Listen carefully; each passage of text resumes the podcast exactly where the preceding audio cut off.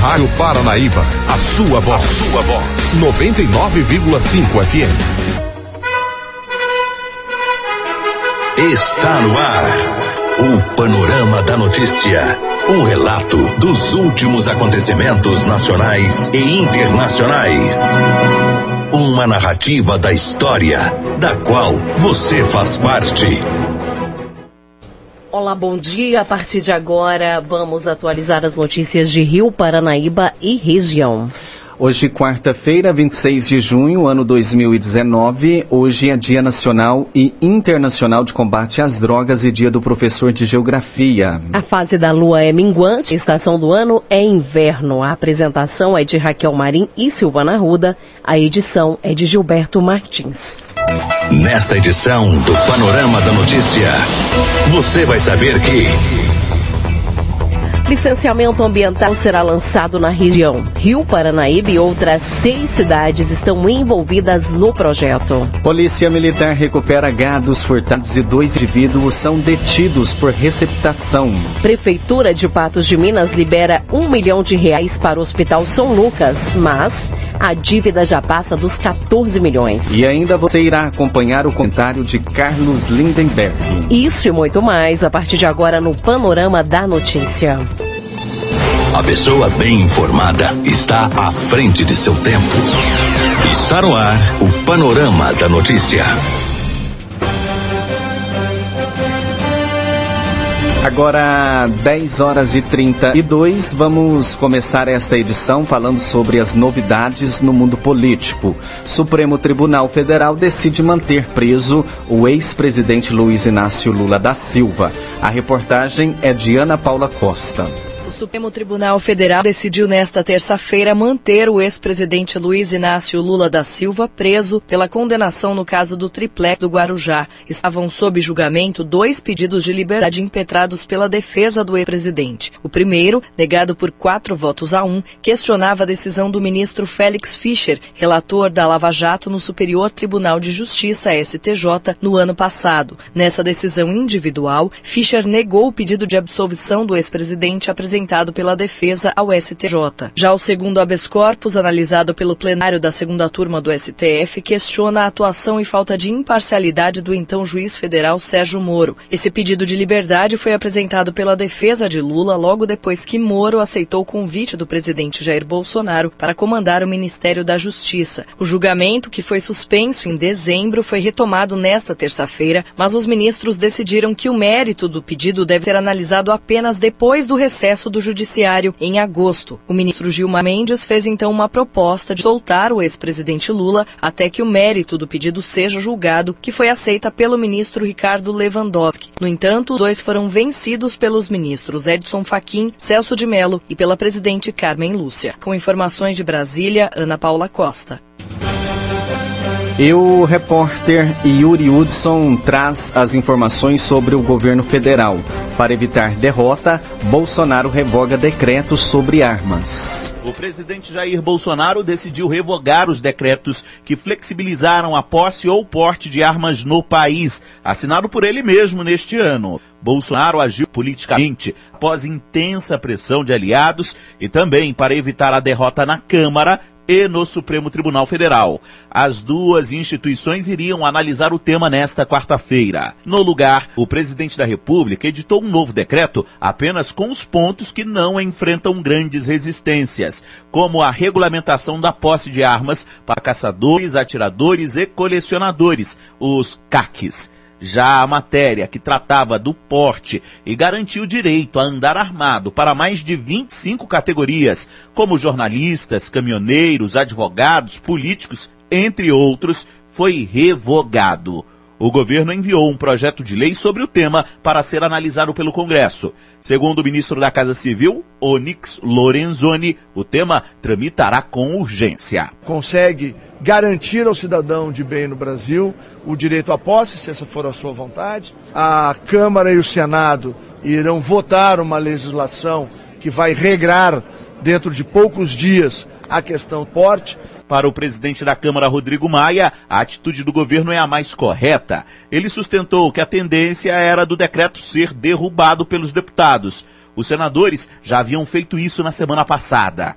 Mas, ao que tudo indica, a tramitação do PL sobre o porte não será tão célere. O presidente do Senado, Davi Alcolumbre, por exemplo, diz que ao invés de tramitar com a proposta do governo, a preferência serão projetos do próprio legislativo. Que não vai tirar a autoridade do governo da apresentação do projeto dele na Câmara. Ao contrário, o Senado vai deliberar e debater essa matéria, enquanto a Câmara dos Deputados delibera e debate o projeto apresentado lá, que será pensado a todos os outros. A oposição não chegou a comemorar a derrubada do decreto. Alessandro Molon, do PSB, sustenta que o governo não recuou, mas fez uma manobra para evitar derrotas. Novos decretos têm termos extremamente parecidos ou iguais aos dispositivos que supostamente foram revogados. É uma manobra para tentar disfarçar que o presidente continua insistindo para tentar impedir o Congresso de funcionar e o Judiciário de julgar. Estão em vigor neste momento no país as regras que valiam antes de Bolsonaro ser eleito. De Brasília, Yuri Hudson. Agora, 10 horas 37 minutos, a gente continua falando de política. No Rio de Janeiro, a Câmara rejeitou o pedido de impeachment de Crivella. João, João Vitor dos Santos traz os detalhes. Municipal do Rio de Janeiro rejeitou o processo de impeachment do prefeito Marcelo Crivella nesta terça-feira. Na sessão plenária, os vereadores absolveram o prefeito das três denúncias relativas ao caso. Para que o afastamento fosse aceito, seriam necessários 34 votos dos 51 vereadores, que equivalem a dois terços do total de parlamentares da Casa. De acordo com o relatório da comissão de impeachment, houve erros cometidos por servidores na renovação de contratos com empresas que administravam anúncios no mobiliário urbano. A prefeitura vai ter que devolver com a suspensão dos acordos 68 milhões de reais valor que tinha sido adiantado às empresas. A Câmara recebeu um grande número de apoiadores de Crivella. Eles se manifestaram nas galerias do plenário a favor do prefeito com diversos cartazes. Do Rio de Janeiro, João Vitor dos Santos.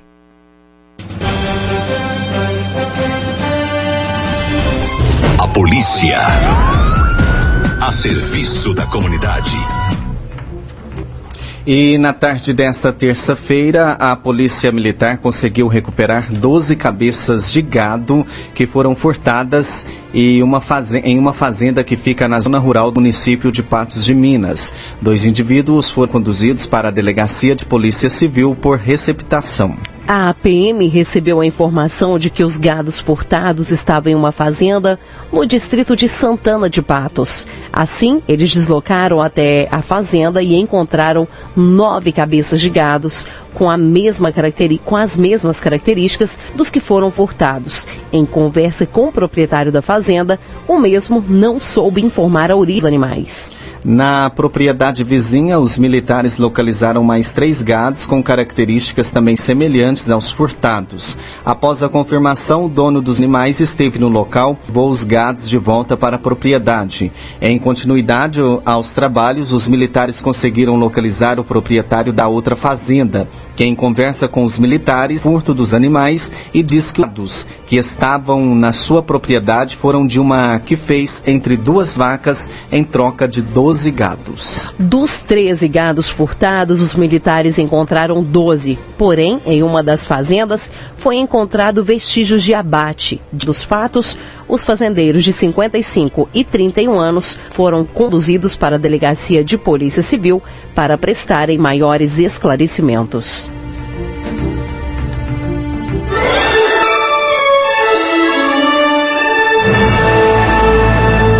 Após um pequeno intervalo, novas notícias. Mourão assume a presidência da República após Bolsonaro viajar. Paranaíba. Retomamos para que você saiba o que está sendo notícia hoje.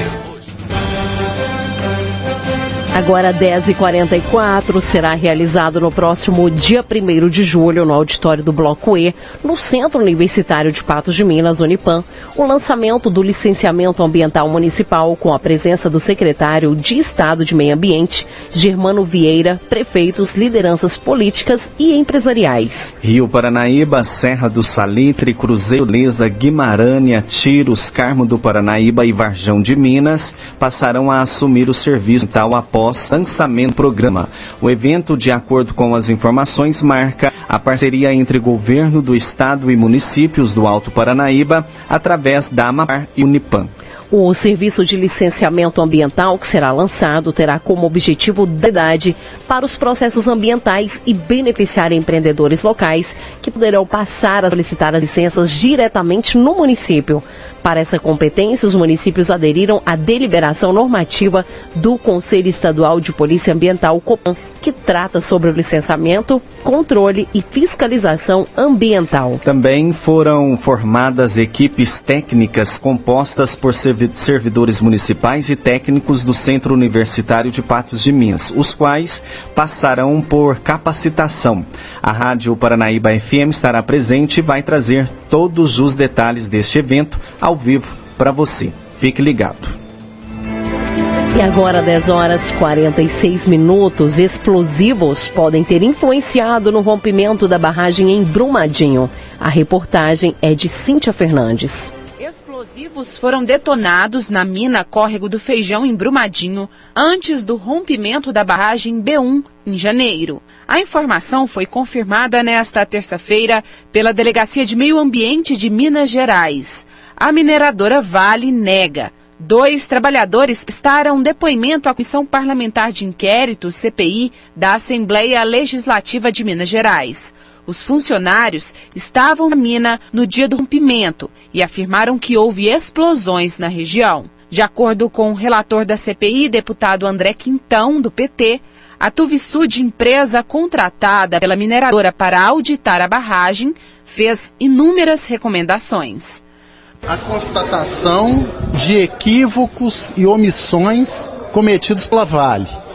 O relatório da auditoria externa recomendava evitar trânsito pesado e detonações na mina próximo à barragem B1. Por enquanto, a Polícia Civil não confirma que a detonação tenha influenciado o colapso na estrutura da barragem. Para o deputado André Quintão, várias detonações ocorreram neste ano próximo à barragem do Feijão. Aqui hoje fica comprovado que essas detonações ocorreram durante todo o ano de 2018, quando foi feita esta recomendação, bem como nos dias que antecederam o rompimento da barragem. A tragédia de Brumadinho completou cinco meses nesta terça-feira. Mais de 240 mortos foram identificados na área. Outras 20 pessoas estão desaparecidas. De São Paulo, Cíntia Fernandes. 10 horas e 48 e acordo para incluir estados pode atrasar votação na comissão. Vamos a Brasília com Yuri Hudson relatório sobre a reforma da Previdência na comissão especial da Câmara pode ficar para a próxima semana. Esta quarta-feira será mais um dia de debate sobre o parecer do deputado Samuel Moreira, do PSDB. Mas as principais articulações acontecem fora da comissão. O presidente da Câmara, Rodrigo Maia, do Democratas, deve receber um grupo de governadores e prefeitos do Nordeste que podem anunciar um apoio formal à reforma. Para Maia, o diálogo com os governos estaduais, mesmo que atrasando o cronograma de votação, é positivo. Nessa reta final, um dia ou dois dias não vai fazer diferença, mas deixar os governadores fora fará uma diferença brutal nos próximos dez anos. Então é melhor ter um pouco de paciência. Além deste fato, o governo não deve encontrar forças para votar a matéria até quinta-feira, como pretendia inicialmente. Líderes do chamado Centrão já avisaram o Planalto que querem conhecer os detalhes do complemento de voto do relator. Sendo assim, a votação ficaria para a próxima semana, como prevê o líder do PP, Arthur Lira. Tem muitos assuntos ainda do, do documento que nós assinamos lá em março, que ainda constam no relatório do relator, e é importante que, principalmente, assinamos é, a intenção de retirar do texto sejam retiradas na sua plenitude, para que a gente não tenha surpresa no plenário, pegadinhas. Para o líder da oposição, Alessandro Molon, o governo pode até aprovar a proposta na comissão já na próxima semana. Mas as duas votações em plenário não devem ocorrer neste semestre. Essa votação leva tempo e depois é necessário fazer essa discussão da matéria no plenário e a votação em dois turnos, com um intervalo de sessões entre eles. Portanto, não acredito que haja tempo hábil para se votar antes do recesso aqui na Câmara. 47 deputados ainda estão inscritos para debater a proposta na comissão especial nesta quarta-feira. De Brasília, Yuri Hudson. Agora 10h50, Bolsonaro viaja para o G20 e Mourão assume a presidência. Continuamos em Brasília com Yuri Hudson. O presidente Jair Bolsonaro viajou nesta terça-feira para o Japão, onde participará da reunião de líderes do G20 e terá reuniões bilaterais com chefes de Estado. O G20 é um grupo formado pelos ministros de finanças e chefes dos bancos centrais das 19 maiores economias do mundo, mais a União Europeia. A missão, segundo o Palácio do Planalto, é debater e estreitar laços internacionais e comerciais com os participantes. De acordo com o próprio presidente da República, Jair Bolsonaro, todas as nações do G20 são prioridades para o Brasil. A intenção é essa, o Brasil aberto para o mundo. Agora tem uma preocupação sim, algumas conversas reservadas com o chefe de Estado, o que pode fazer, né, com a ajuda deles também, um comum acordo, para a gente agregar mais valor que nós produzimos aqui. Bolsonaro só retorna ao Brasil na segunda-feira. Até lá, a presidência da República será ocupada interinamente pelo vice-presidente, general Hamilton Mourão. Jair Bolsonaro terá uma agenda longa. Só chega em Osaka na quinta-feira. Na sexta, tem mais de 15 reuniões ou encontros bilaterais e discursa no parlatório do G20. No sábado, tem outras 10 reuniões e deve começar a jornada de volta ao Brasil no mesmo dia. A previsão de desembarque aqui no país é no domingo à noite ou na madrugada de segunda. De Brasília, Yuri Hudson. Agora, o cenário político na visão de Carlos Lindenberg. O ex-presidente Lula teve na noite de ontem duas chances para ganhar liberdade. Uma, ao ser reiniciado o julgamento, interrompido quando o ministro Gilmar Mendes pediu vista do processo. E a decisão já estava aí 2 a 0 contra Lula. Era um julgamento de um recurso contra a decisão do Superior Tribunal de Justiça. A segunda, quando a segunda turma do Supremo Tribunal Federal, presidido por Carmen Lúcia, resolveu julgar a suposta parcialidade do ex-juiz Sérgio Moro na condução do processo em que condenou Lula, decisão referendada pelo Tribunal da Quarta Região e, posteriormente, pelo Superior Tribunal de Justiça. Gilmar Mendes, que por pouco não tumultuou o início do julgamento com um pedido de vista, situação salva pela presença dos advogados de Lula no julgamento, uma das condicionantes levantadas por Carmen Lúcia na sua curta nota de segunda-feira, acabou propondo, no segundo julgamento, que Lula fosse colocado em liberdade de imediato. Proposta de Gilmar Mendes essa, e que pudesse aguardar livre a definição da sua situação. Colocada em votação, a sugestão Gilmar Mendes perdeu, contra o voto de Lewandowski, que insistia na libertação de Lula. Com isso, o primeiro processo contra uma decisão no STJ foi derrotado. E o segundo, o que acusa Moro de ter sido parcial durante todo o caso, robustecido agora pelas notícias divulgadas pelo The Intercept Brasil e pela Folha de São Paulo, ficou para ser julgado em agosto, uma vez que ontem o que se julgou, é bom que isso fica claro, foi a proposta de Gilmar Mendes para colocar Lula de imediato. Com isso, teremos mais Lula versus STF em agosto. Esse duplo julgamento de ontem à noite não teve a serenidade de outros, ainda que nem todos em que Lula é réu chegam a ser tranquilos, seja pela importância política do acusado, seja porque são processos complicados mesmo. O de ontem, por pouco, não se realizou. Primeiro, porque o ministro Gilmar Mendes não teria gostado da inversão da pauta, em que o processo de Lula teria sido passado para o último lugar, quando estava em terceiro. Foi preciso que o ministro da Câmara Lúcia, que ainda não havia tomado posse na presidência da segunda turma, divulgasse uma nota dizendo mais ou menos isso, que não havia tomado posse e que não teria incluído ou excluído qualquer processo da pauta e que o julgamento seria realizado porque, primeiro, os réus presos têm esse direito. Segundo, porque era preciso que houvesse advogado no julgamento. Como Lula está preso e como os advogados de defesa dele estavam no plenário, houve sim um julgamento. Mas se correu isso, correu. Agora, só em agosto, quando o Supremo dirá se Sérgio Moro foi parcial ou não, julgamento do ex-presidente Lula. A propósito, quem prestou um longo depoimento ontem na Câmara dos Deputados foi o editor do The Intercept Brasil, Glenn Greenwald, que, no entanto, não acrescentou nenhuma novidade ao que já se sabe. Agora, aqui uma dica, hein? Para quem acha que Moro será punido de alguma forma, na era da Lava Jato, o Supremo recebeu nada menos de 190 pedidos de suspeição de magistrados e não afastou nenhum deles. Carlos Lindenberg. E agora, 10h55, a gente traz o comentário de Rita Mundim.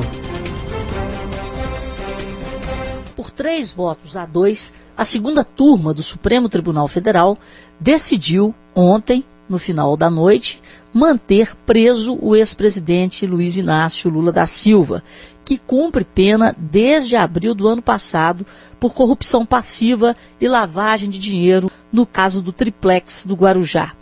A maioria dos ministros rejeitou a possibilidade de Lula ficar livre até a segunda turma concluir o julgamento sobre a atuação do ex-juiz federal Sérgio Moro, agora ministro da Justiça. Com isso, o mercado hoje pode abrir um pouco menos tenso, já que quando o Supremo decidiu julgar o habeas corpus, ontem, no meio da tarde, essa decisão interferiu tanto no fechamento da Bolsa quanto do dólar e das taxas de juros futuras. A Bolsa vinha caindo, mas intensificou a queda e chegou a perder os 100 mil pontos depois dessa decisão, mas acabou recuperando 100 mil pontos e fechando numa queda de quase 2%. E o dólar se valorizou em relação ao real cerca de 0,6% e voltou para a marca de R$ 3,85. Agora, com o resultado desse julgamento, o mercado pode abrir menos tenso. E o destaque de ontem ficou por conta da venda da Caixa Econômica Federal, que conseguiu apurar mais de 7 bilhões com as ações da Petrobras. Mas quem vai ficar feliz mesmo é o Caixa do Tesouro Nacional, já que os 7,3 bilhões de reais arrecadados com a venda das ações ordinárias de propriedade da Caixa devem ser devolvidos ao Tesouro em razão dos acertos das pedaladas do governo Dilma Rousseff tanto a Caixa quanto o BNDES e o Banco do Brasil estão devolvendo ao Tesouro o dinheiro que foi repassado indevidamente aos bancos públicos. Ao todo foram vendidas 241 milhões 340 mil 371 ações ao preço de R$ 30,25, ou seja, um preço um pouquinho só abaixo do valor de fechamento de ontem, que foi R$ 30,70. Este é o segundo desinvestimento da Caixa nesse ano. O primeiro foi a venda das ações detidas no ressegurador IRB Brasil, também em operação na Bolsa. Para julho, nós teremos a Petrobras fazendo um novo desinvestimento. Está programada a venda de uma fatia que a empresa detém na BR Distribuidora é o governo Bolsonaro cumprindo parte de suas promessas de campanha em promover um movimento grande de desinvestimento nas estatais, devolvendo a iniciativa privada o papel de produzir bens e serviços. Agora 10h58, o prefeito José Eustáquio Rodrigues Alves informou nesta segunda-feira, dia 24, que a Prefeitura de Patos de Minas liberou recursos da ordem de um milhão de reais para o Hospital São Lucas. O dinheiro foi depositado no dia 19 de junho em uma conta judicial e deverá ser liberado para o Pro Saúde, que foi designada pela Justiça para administrar a unidade hospitalar nas próximas horas. O anúncio de que o dinheiro já estava depositado foi feito após manifestação dos funcionários do Hospital São Lucas.